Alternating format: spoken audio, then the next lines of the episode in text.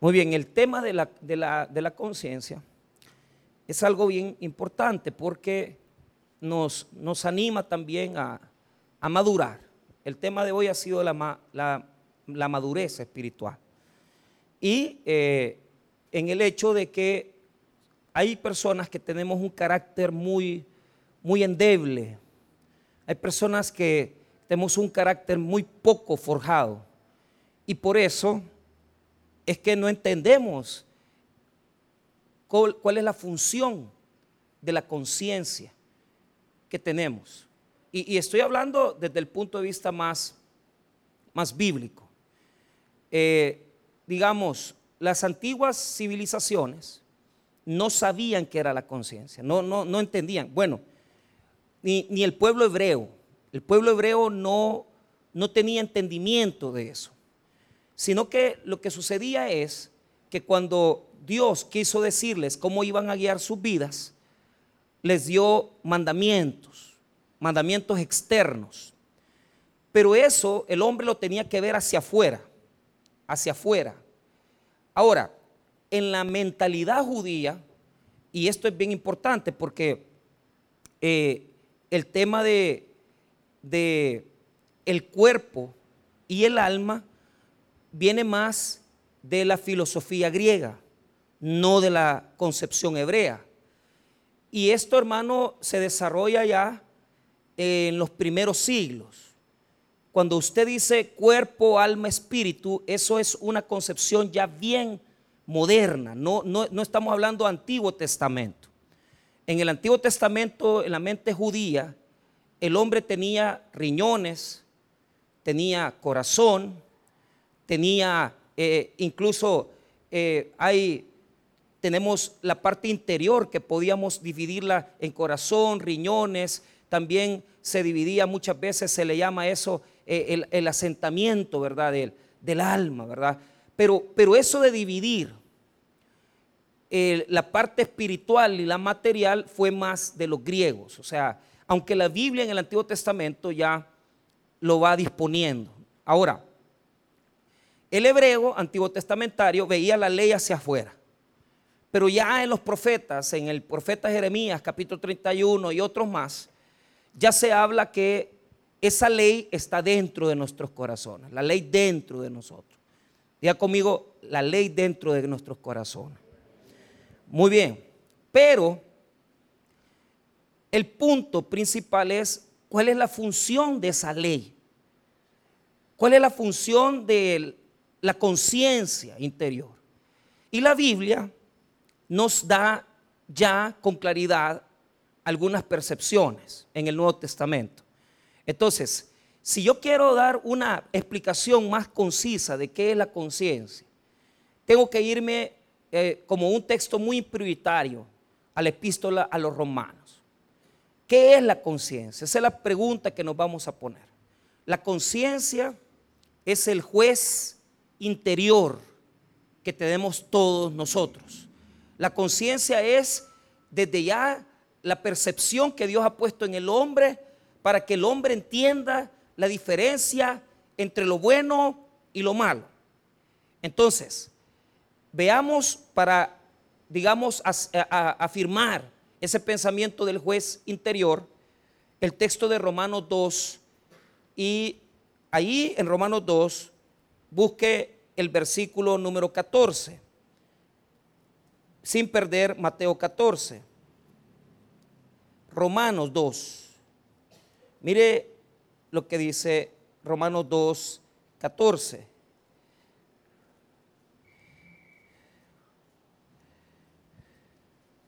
Porque cuando los gentiles que no tienen ley hacen por naturaleza lo que es de la ley, estos, aunque no tengan ley, son ley para sí mismos, mostrando la obra de la ley escrita en sus corazones, dando testimonio su conciencia y acusándoles o defendiéndoles sus razonamientos, en el día en que Dios juzgará por Jesucristo los secretos de los hombres, conforme a mí evangelio. Entonces, la pregunta que hacemos aquí es, ¿cómo serán juzgados aquellas personas que no conocieron la ley de Dios? Les doy ejemplos. Las antiguas eh, civilizaciones que no conocieron la Biblia, que no tenían conocimiento de eso, los pueblos originarios de nuestra misma región, los mayas, ¿verdad? Eh, ¿Cómo van a ser juzgados esos, esos personajes? No, no tenían, primero no tenían Biblias, no tenían formas de escrituración, solo tenían algunas percepciones, ¿verdad?, de cómo expresar. Entonces, la respuesta que el apóstol Pablo da en Romanos es que serán juzgados por su conciencia. ¿Por qué? Porque la conciencia nos permite a nosotros determinar lo que es correcto de lo que es incorrecto. Entonces, cuando una persona viola, ponga atención a esto, lo que le voy a enseñar, viola un mandamiento de la ley de Dios, viola la ley de Dios, viola su propia conciencia. Es decir, hay un doble, hay una doble violación, porque la persona sabe que el matar es malo. O sea, yo no tengo que venirle a decir a usted, mire, fíjese que si toma un arma y, usted dispara, e, eso es algo incorrecto. La persona va a tener miedo de tomar un arma y de utilizarla, peor si esa arma eh, está cargada. Entonces, el que viola los mandamientos que Dios ha dado, viola los mandamientos externos de la ley de Dios, viola su propia conciencia y viola, hermanos míos, además de violar su propia conciencia, también viola, hermano, el precepto social, es decir, desordena la sociedad en la que vive. Esto, hermano, escuche bien, se da tres tipos de violación. La violación del mandamiento, la violación de la conciencia y la violación de la ley de los hombres. Amén. No, no les oigo, amén. Tomen café. No, no tomen café, hoy tomen mejor algo helado, porque ahorita ni ganas de tomar café, mejor tomar un frozen, o tomarse una suprema. No, eso no, eso es, eso, a ustedes van a ir después aquí porque van a amanecer mañana descansando. Yo tengo que hacer el sermón. Pero mire, viola la conciencia, los mandamientos y, se, y viola la ley de los hombres. Por eso es que la conciencia es importante, porque la conciencia nos da un juicio interior de lo que es bueno o lo, es, o lo que es malo.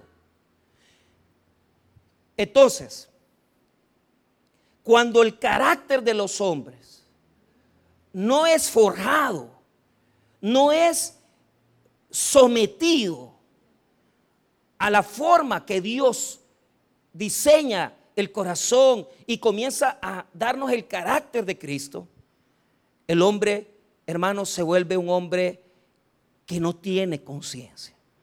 Y que si tiene una conciencia, la tiene una conciencia mala. Yo me recuerdo que cuando estudié la teología eh, con la que uno de los, de los grandes defensores de los indígenas de nuestro, de nuestro pueblo fue Fray Bartolomé de las Casas. Y San Bartolomé, digo, Bartolomé de las Casas denunciaba a los españoles, a los eruditos españoles, porque habían diseñado una, una teología donde decían que los negros y que los indios no tienen conciencia y no son personas, sino que eran casi animales. Hermanos míos, desde el momento en que nosotros nacemos, llevamos una parte espiritual y en esa parte espiritual está la conciencia del hombre que le dice lo que es bueno y lo que es malo. Que le habla al interior del hombre y le dice, esto no es correcto. Y esto quiero contrastarlo con lo que vamos a estudiar en este momento. ¿Por qué? Vamos a ver el carácter de un hombre que, que no tiene estabilidad, que no tiene, hermano, fundamento en su vida sino que es un hombre, la, Biblia a estos hombres le llama hombre de doble ánimo, a estos hombres se les dicen hombres, hombres endebles, hombres, eh, cuando la Biblia dice, de, habla del, del pábilo humeante, dice, habla de personas que son débiles en su forma de ser. Y, esto es duro, hermano, porque habrá más de alguna persona aquí que tiene ese tipo de carácter. Pero yo quiero decirte algo.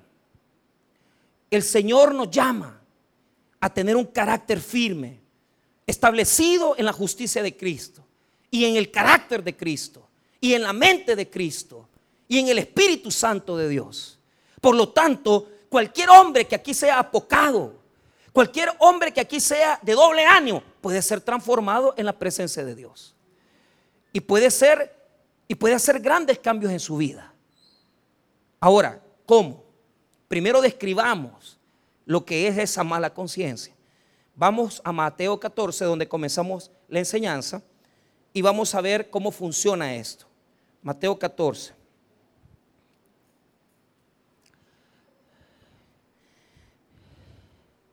Amén. Muy bien. Herodes Antipas, diga conmigo Herodes Antipas.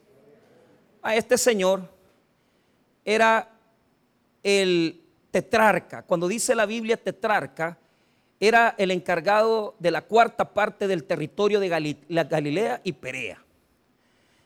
Este anhelaba ser rey, pero quiero decirles que por encima de él había un emperador. El emperador que era el dueño de todo, Calígula.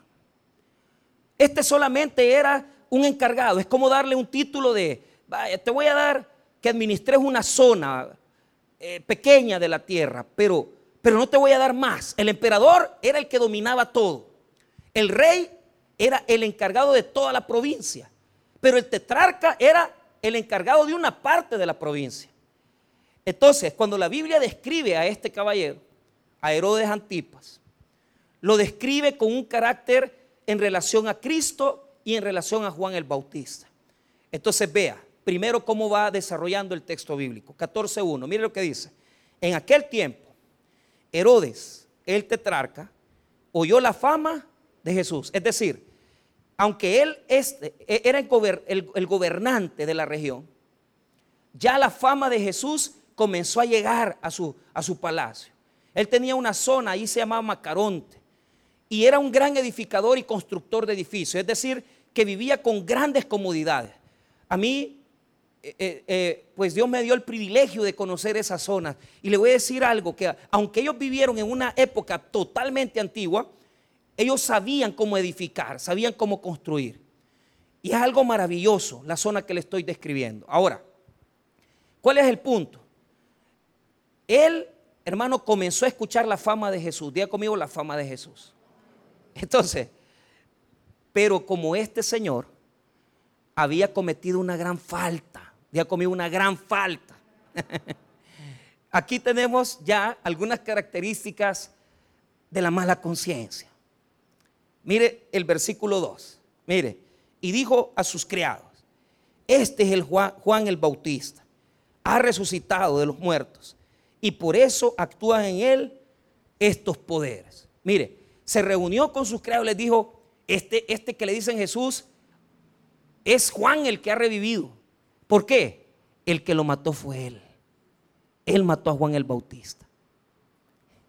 Entonces, mire lo que está pasando. Mire lo que está pasando. Sabe quién es Jesús. Ya escuchó de la fama. Pero como él vive en un mundo de maldad, porque el que tiene la mala conciencia vive en un mundo malo. Este mundo es un mundo malo. Entonces, él utiliza tres palabras, resucitado de los muertos, y actúan poderes en él. ¿Qué es lo que está diciendo? Que aquel Juan el Bautista, a quien él asesinó, ha revivido y se ha metido en el mismo Jesús y está haciendo prodigios. Cuando dice poderes, está hablando de los milagros que Jesús hacía. Entonces, está mezclando ideas y creencia. Usted, usted ha escuchado gente, hermano, que dice, es que mire, yo en la noche vi un, hombre, ¿verdad? Alto y yo escucho voces ahí. Hermano, con todo respeto, aquí me han dicho que aquí había una funeraria. Mire, pues habrán pasado un montón de muertos aquí, pero cuando yo duermo aquí, hermano, lo único que yo oigo es a Teodoro cuando a las 4 de la mañana está soplando allá afuera ahí con la sopla, no me deja dormir usted. A las 4 de la mañana este Teodoro no es normal, va. Entonces, pero pero mire, dígale a Moisés que se quede a dormir aquí, hermano, y se encierra con llave. Le, le pone llave a la bíblica, le pone llave a la oficina, él se encierra con llave y deja la luz encendida porque tiene miedo. Yo como soy macho. ¿ah? Ahora, ponga atención. ¿Qué es lo que está pasando aquí? Él está teniendo sus creencias, pero quiero mostrarle algo. El que tiene una mala conciencia hace las cosas malas y después siente que lo persiguen las cosas malas. Ah, dicen, ya sé por qué me pasó esto. Y uno, uno sigue viviendo en aquella maldad que hizo y siente que eso lo está persiguiendo toda su vida, ¿sí o no? Hubo un aborto, hubo una denuncia, hubo una situación y eso es algo que nos va persiguiendo. Ya había muerto Elías, eh, ya había muerto, perdón, Juan el Bautista, pero él sentía que Juan el Bautista lo perseguía. El que tiene una mala conciencia, siempre lo persigue el mal. Porque todo lo que el hombre sembrare, eso también cosechará. Y no te estás equivocando. Si has causado un daño, si has causado una situación donde has hecho sufrir a personas, eso lo permite Dios, que tú sientas esa circunstancia para que tú mismo te arrepientas y reconozcas que hiciste el mal. Cuando una persona tiene una conciencia, una conciencia que sirve, una conciencia que juzga, uno entiende que lo que está pasando es consecuencia de las decisiones equivocadas. Y usted mismo dice, esto es lo que estoy pagando. Usted lo sabe lo que está pagando. Usted sabe perfectamente, ¿sabe por qué? Porque esa es la forma en que Dios actúa en el ser humano para que la conciencia le diga, mira, tenés que ir a arreglar esto. Y yo me gozo en personas que la conciencia les funciona bien. ¿Sabe por qué? Porque a los que les funciona bien y, de repente comienzan a acercarse a las cosas del Señor, el Señor les habla y comienzan a arreglar sus cosas. Y van y hablan con alguien, le piden perdón a Dios, se sienten arrepentidos de lo que hicieron y tienen un proceso de perdón interior. ¿Por qué, hermano? Porque usted no puede seguir viviendo así. A mí lo que me, yo veo un montón de gente en la iglesia y mucha gente no se ha perdonado a sí misma. Pero ya están buscando los caminos de Dios. Entonces, ¿qué te hace falta? Conocer más a Cristo. Porque mientras tú estés viviendo en esa situación, todo lo que te pase, todo lo que te suceda, tú vas a experimentar cómo te persigue lo malo. Es una forma de Dios de que nosotros nos arrepintamos y, que digamos, hey, volvamos a hacer esto bien. Eh, eh, tengo un hijo y yo sé que no le di mi apellido. Ayúdenle, apóyelo. ¿Por qué? Porque eso lo va a perseguir toda su vida. Van a pasar 20 años y lo va a seguir persiguiendo. Y mire, con la experiencia que yo he visto en mi vida, que usted puede venir y embarazar a una señora y tal vez usted ni el nombre ni el apellido le puso al cipote. Pero ese cipote a los 20 años le va a llegar a tocar la puerta y le va a decir, vos no me diste tu apellido. ¿Por qué no lo busca? Uno de los aspectos de la mala conciencia es que la mala conciencia atormenta. ¿Sí? Pero cuando nosotros sabemos que tenemos a Cristo, vamos a Cristo. Le entregamos nuestro pasado, nuestro presente y nuestro futuro. Y Dios hace algo nuevo en nosotros. ¿Sabe qué nos da? El perdón de nuestros pecados y nos da el perdón para nosotros mismos. Porque abogado tenemos para con el Padre.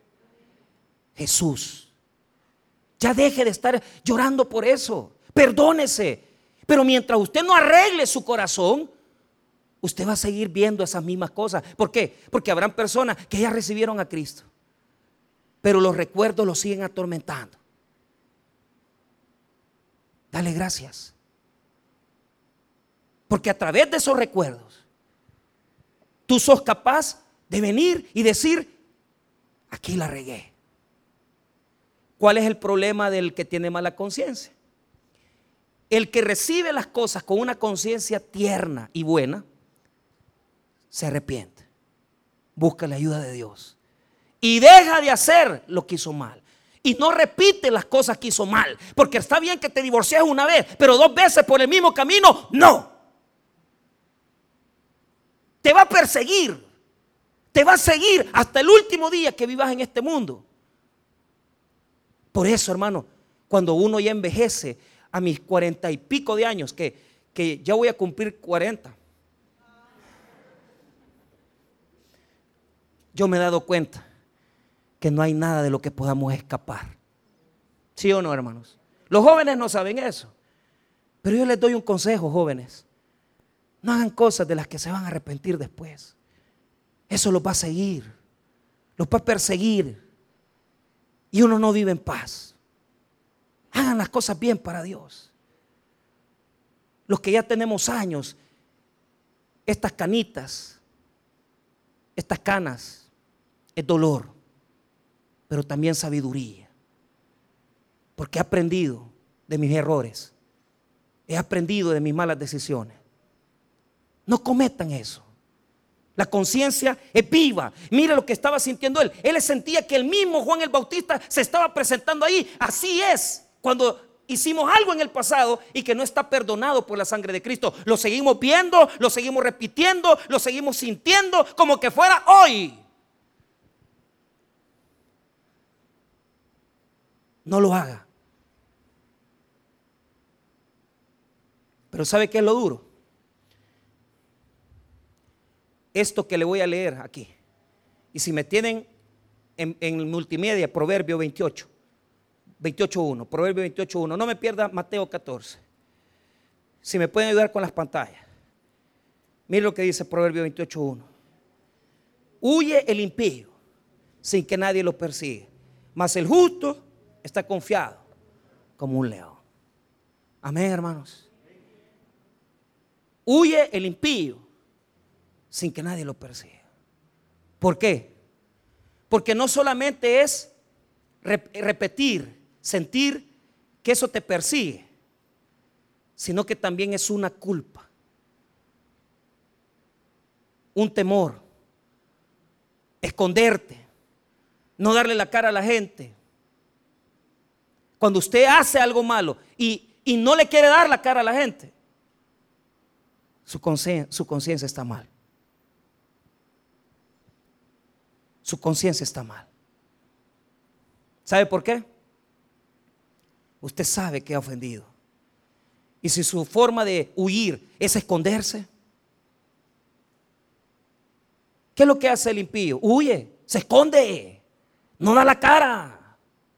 Porque esa es la mala conciencia que tenemos. Hacemos lo malo y nos ocultamos. Eso no es correcto. El que hace lo malo no tiene que esconderse. Tiene que enfrentar las consecuencias. Y somos tan, tan de mala conciencia, que además de huir, tenemos una doble vida. ¿Por qué? Porque yo, yo admiro a este hombre en, en lo que respecta a la maldad. ¿Por qué? Si usted regresa conmigo a Mateo 14, ya vemos ahí. Ya vemos que hizo malo, malas cosas, lo persigue las, cosas malas. Pero ¿sabe qué? Aunque él sabe que hizo algo malo, que lo persigue la maldad y que se esconde de la maldad que hizo, tiene una doble vida. ¿Sí? Diga conmigo una doble vida. Porque, aunque nos llevamos el carro de la casa, que lo compramos con el dinero de la esposa, y ahí mismo subimos al amante, nos vamos a comer un sorbete el sábado a San Rafael Cedro, ¿va? A Boston, con la, con la querida. ¿ah? Y nos reímos con ella, pero sabemos lo que debemos. Esa es la doble cara de la mala conciencia. Que por un lado hace lo malo, pero tiene la capacidad de reírse sin sentir remordimientos.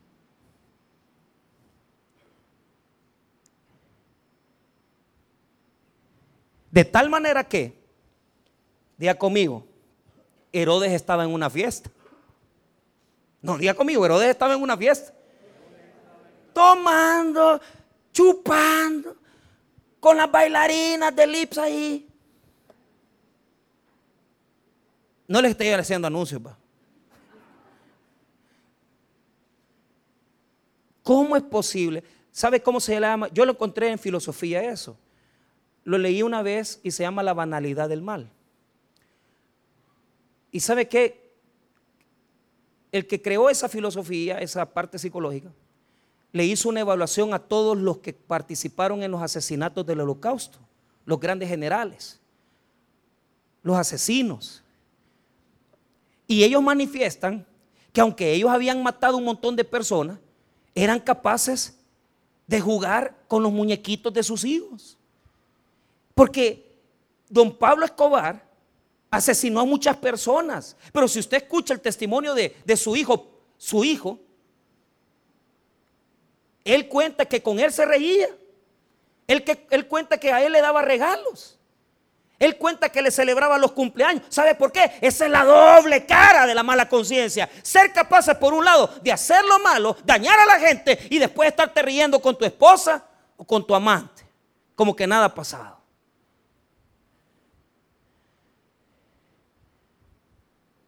Porque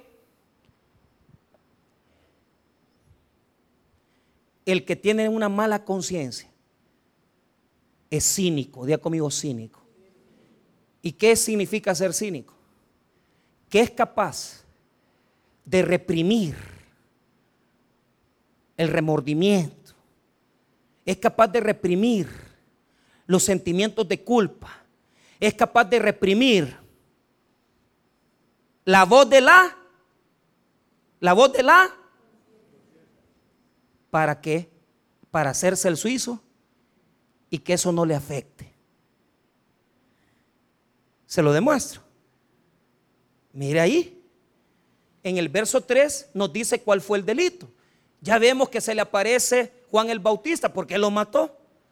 Él piensa que Jesús es Juan el Bautista. ¿Por qué? Porque la conciencia lo persigue la maldad. Pero mire el 3. Porque Herodes había prendido a Juan y le había encadenado y metido en la cárcel por causa de Herodías, mujer de Felipe, su hermano.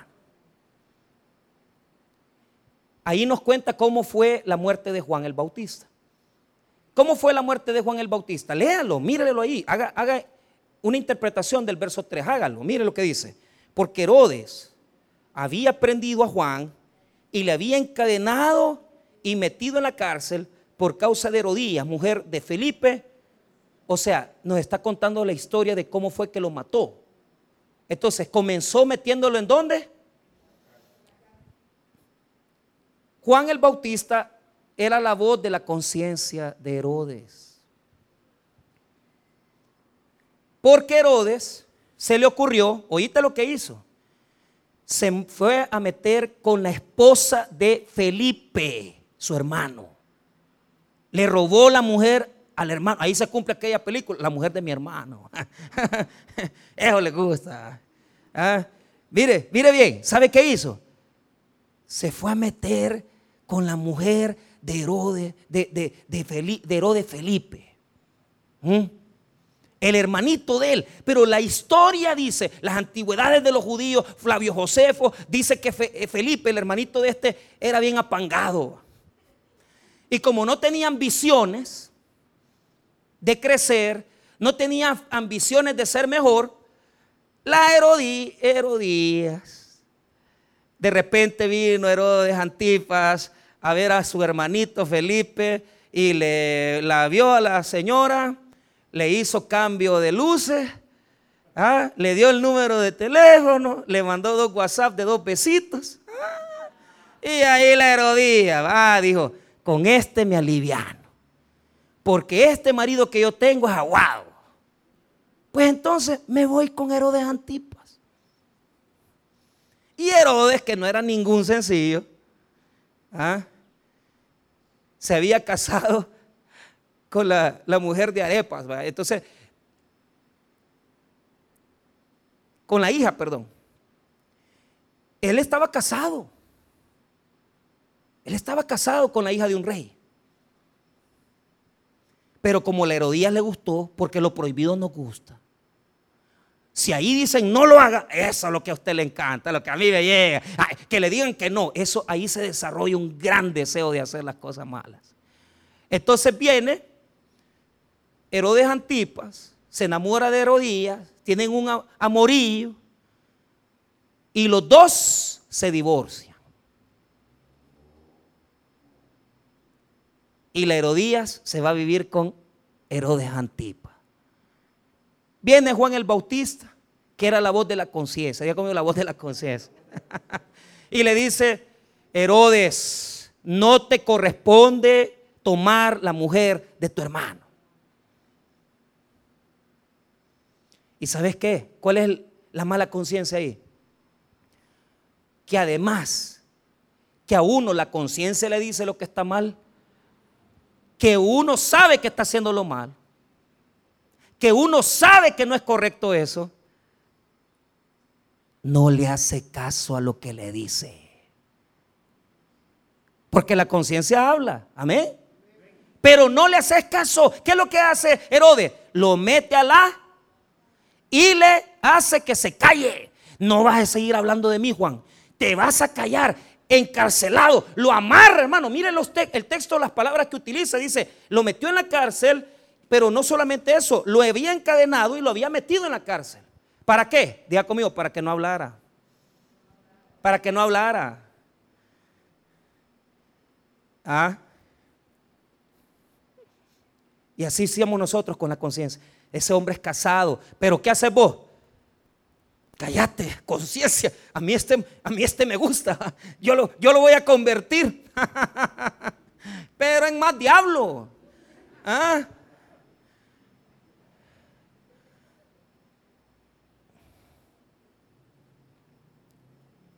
Vas a sufrir. Porque la conciencia te habla. Pero desarrollamos la capacidad desarrollamos la capacidad de acallar la conciencia y comenzar a vivir una vida como que sordo uno. Y uno sabe que Juan el Bautista le está diciendo, no tomes a la mujer de tu hermano, no tomes a la mujer de tu hermano. Herodes estaba bien casado con la hija del rey Aretas. ¿Para qué se fue a meter con la Herodías? ¿Para qué le robó la mujer a Felipe? Su cuñada, pues.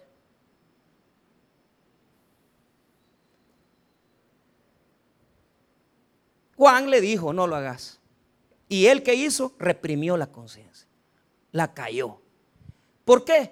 Porque si a mí la conciencia me dice, no hagas esto, mira, eso está incorrecto, ¿qué es lo que hacemos? Desarrollamos la capacidad de que se calle cállate, ya no me digas nada, guarda silencio, yo sé lo que estoy haciendo. Y, usted dice, yo me estoy cuidando, yo ando eh, todo ahí para que no pase nada, no va a haber embarazo, no va a haber ninguna situación fuera de control. Mentira, es mentira. ¿Por qué? Porque lo que pasa es que cuando dejas de oír a la conciencia, el pecado te absorbe. Y llega un momento que aunque vos pensás que tenés el control de las circunstancias, porque ya dominas el miedo, porque ya dominas el, el, andar, el andarte escondiendo, de repente sucede algo que cambia todas las circunstancias y te das cuenta de la verdad, que el único que estaba engañado eras tú. Todo mundo sabía la vergüenza que estabas, que estabas cometiendo. Pero vos crees que podés callar a la conciencia. ¿Sabe por qué? porque Antipas quiso callar a, Juan. Diga conmigo, no pudo. Ya, ya, todos los rumores ya se oían. Ay, este Antipas se metió con las Herodías. Y eso iba a provocarle problemas en el pueblo, porque si Juan el Bautista comenzaba a decirle al pueblo que el tetrarca estaba metido en eso y que no cumplía la ley de Moisés, se le iba a, levantar una insurrección. Pero mire lo que nos muestra el texto bíblico, verso 4. Porque Juan le decía, no te es lícito tenerla. Y Herodes quería matarle, pero temía al pueblo porque tenían a Juan por profeta. Mateo 14, versos 4 y 5. Repitámoslo, 4 y 5. Porque Juan le decía, no te es lícito tenerla, y Herodes quería matarle, pero temía al pueblo porque tenían a Juan por profeta. Entonces, esta es la cuestión.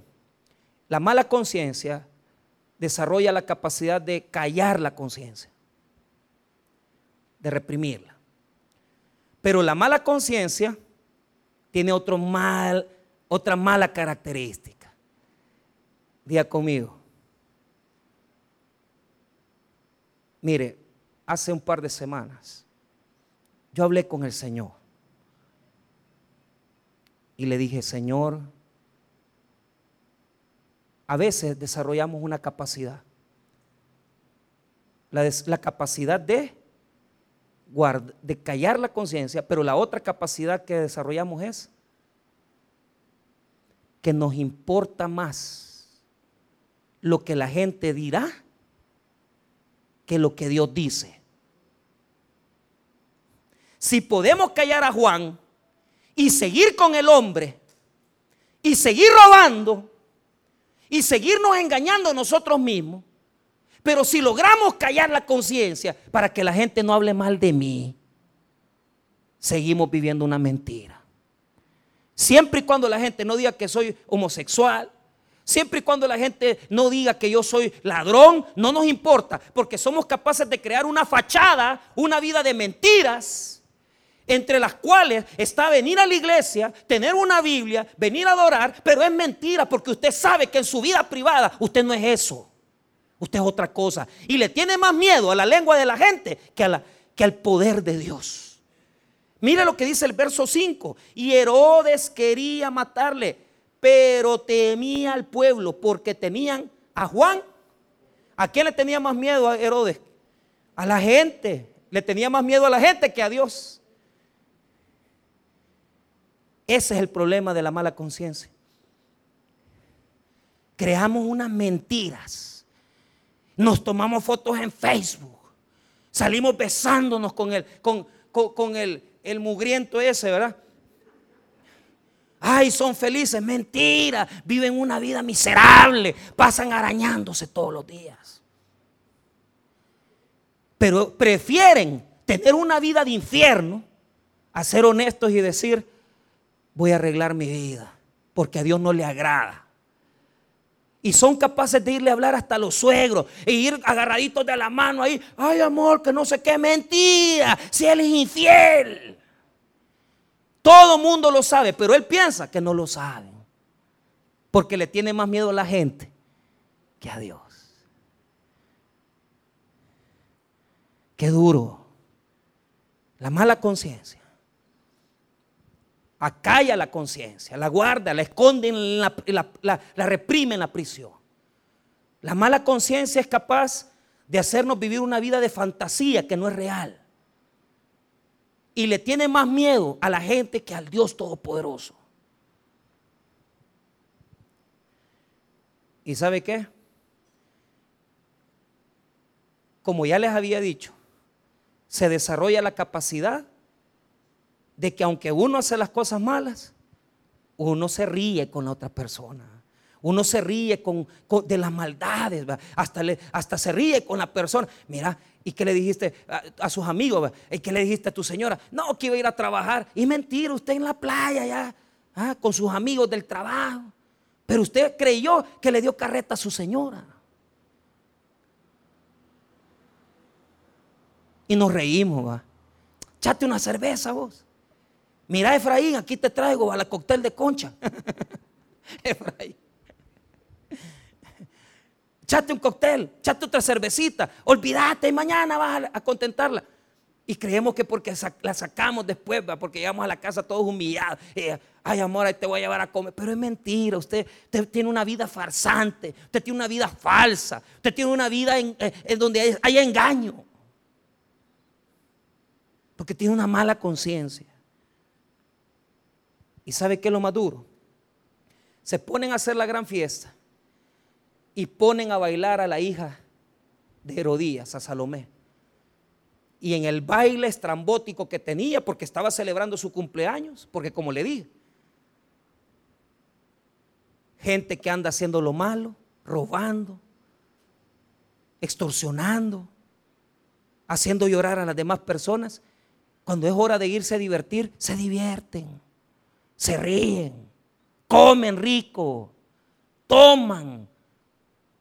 Pero todo eso llega un momento donde todo eso se acaba.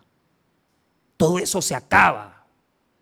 Y va a llegar un punto donde lo que hicimos y, los cínicos que fuimos, que fuimos, que fuimos capaces de andarnos riendo, separando las cosas malas que hacemos con las cosas que nos divierten, buenos restaurantes, buena ropa, pero es mentira, porque son malos, son malos, y has robado, y has tomado dinero que no es tuyo. Si acabas de abusar de una mujer, le pegaste a tu esposa y te fuiste a reír con tus amigos después. Le fuiste a celebrar el cumpleaños a tu hijo. Ese es Herodes. Herodes le tenía más miedo a, las personas que a Dios. Ahora, note el verso 6 y cerramos. Pero cuando se celebraba el cumpleaños de Herodes, la hija de Herodías danzó en medio y agradó a Herodes, por lo cual éste le prometió con juramento darle todo lo que pidiese.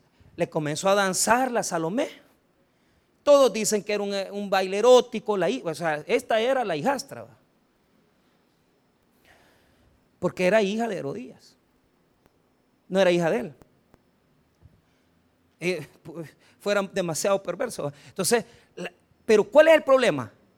A esta niña, porque la Biblia dice muchacha, ya conmigo muchacha. Y en griego eso es edad casadero. O sea, la, la chamaquita habrá tenido sus 18, 16, por ahí y le danzó al Herodes. Y el Herodes con los borrachos, lo, comiendo, con el vino metido, le dice a la muchacha, ¿qué querés que te dé, mamayita? Te pongo pieza, ¿cómo decía el jefe? Con, con, foco en la esquina. Ay, ah, ¿Cómo vemos? No me acuerdo, dice que te pongo pieza con foco en la esquina, que, que, le quedará bien, hasta con pila pero no sabía lo que estaba diciendo Herodes. Porque ella le danzó como estaban todos los hombres ahí emocionados, y él, te doy lo que vos querás. A esta muchacha ya le había lavado el queso la mamá. Porque la Herodías, la Herodías, tiene mucho que ver en la maldad de este. Porque este ya era malo. Pero hay gente que tiene mala conciencia y no le ayuda el que le mete más veneno en la cabeza. Hacerle esto a tu mamá. Pedirle los papeles de la casa, no seas pasmado. Te va a dejar sin nada tu hermano. él era malo y la mujer mala, peor que él. Del griego peor, más malo. Porque a veces se junta gente de mala conciencia con otra peor de más mala conciencia. Y esta señora le había dicho a la hija, anda a bailarle a tu padrastro. Y cuando te pide un favor, decirle que querés la cabeza de Juan el Bautista. Es decir, la muchacha allí no tuvo la culpa. Porque esta mujer manipulaba a la muchacha y manipulaba al marido también. O sea que era más mala la Herodías. Era más mala la Herodías que Herodes. y mire, 8, 7, perdón. Y por lo cual Este le prometió con juramento darle todo lo que pidiese. 8. Ella, instruida primero por su, por su madre, dijo, dame aquí en un plato la cabeza de Juan el Bautista.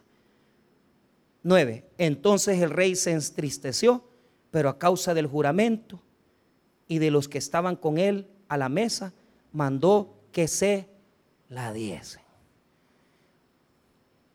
Herodes se entristeció. Algo sentía por Juan. porque cuando uno ya le deja de, oír la voz a la conciencia, es que yo antes no era así. Yo no sé cómo me hice malo. Por eso ni crecí, bien enano me quedé. Si es que yo no era así. Y dicen todavía las hermanas, es que a mí mala me hicieron. A mí los, golpes de la vida me hicieron mala. No, hombre, usted era mala, más mala que la carne cuchera. Pero mire, mire lo que dice. Mire, mire lo que pasa. Le dice al marido, le dice a la hija, anda a bailarle, le baila Herodes para no quedar mal con los que lo estaban viendo. Y peor, para no quedar mal con la misma mujer de él, porque le tenía miedo. No se dejen mandar. No se dejen mandar.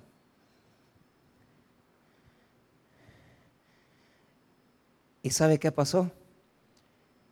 Pudo haberle dicho, me estás, me estás haciendo cometer un delito. Pudo haberla parado, porque ¿cómo usted le va a hacer prometer a alguien por un delito? Prometeme que voy a matar a aquel. No, hombre, eso es malo. Pero como él no tenía carácter, como él era débil de carácter, accedió y por no quedar mal con los que lo estaban viendo y no quedar mal con la mujer, ¿sabe qué hizo? Porque él sabía que la mujer era la que mandaba esa orden. Mandó a traer la cabeza de Juan el Bautista. Y mire el verso 10, y ordenó decapitar a Juan en la cárcel.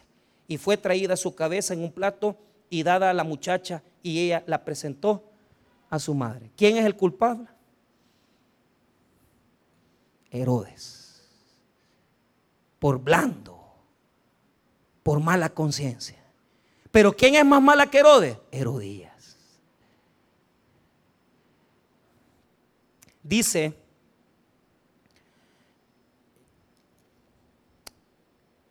los padres de la iglesia, San Jerónimo, dice San Jerónimo, de que Herodías, cuando tuvo la cabeza de Juan el Bautista, picoteaba la lengua de Juan.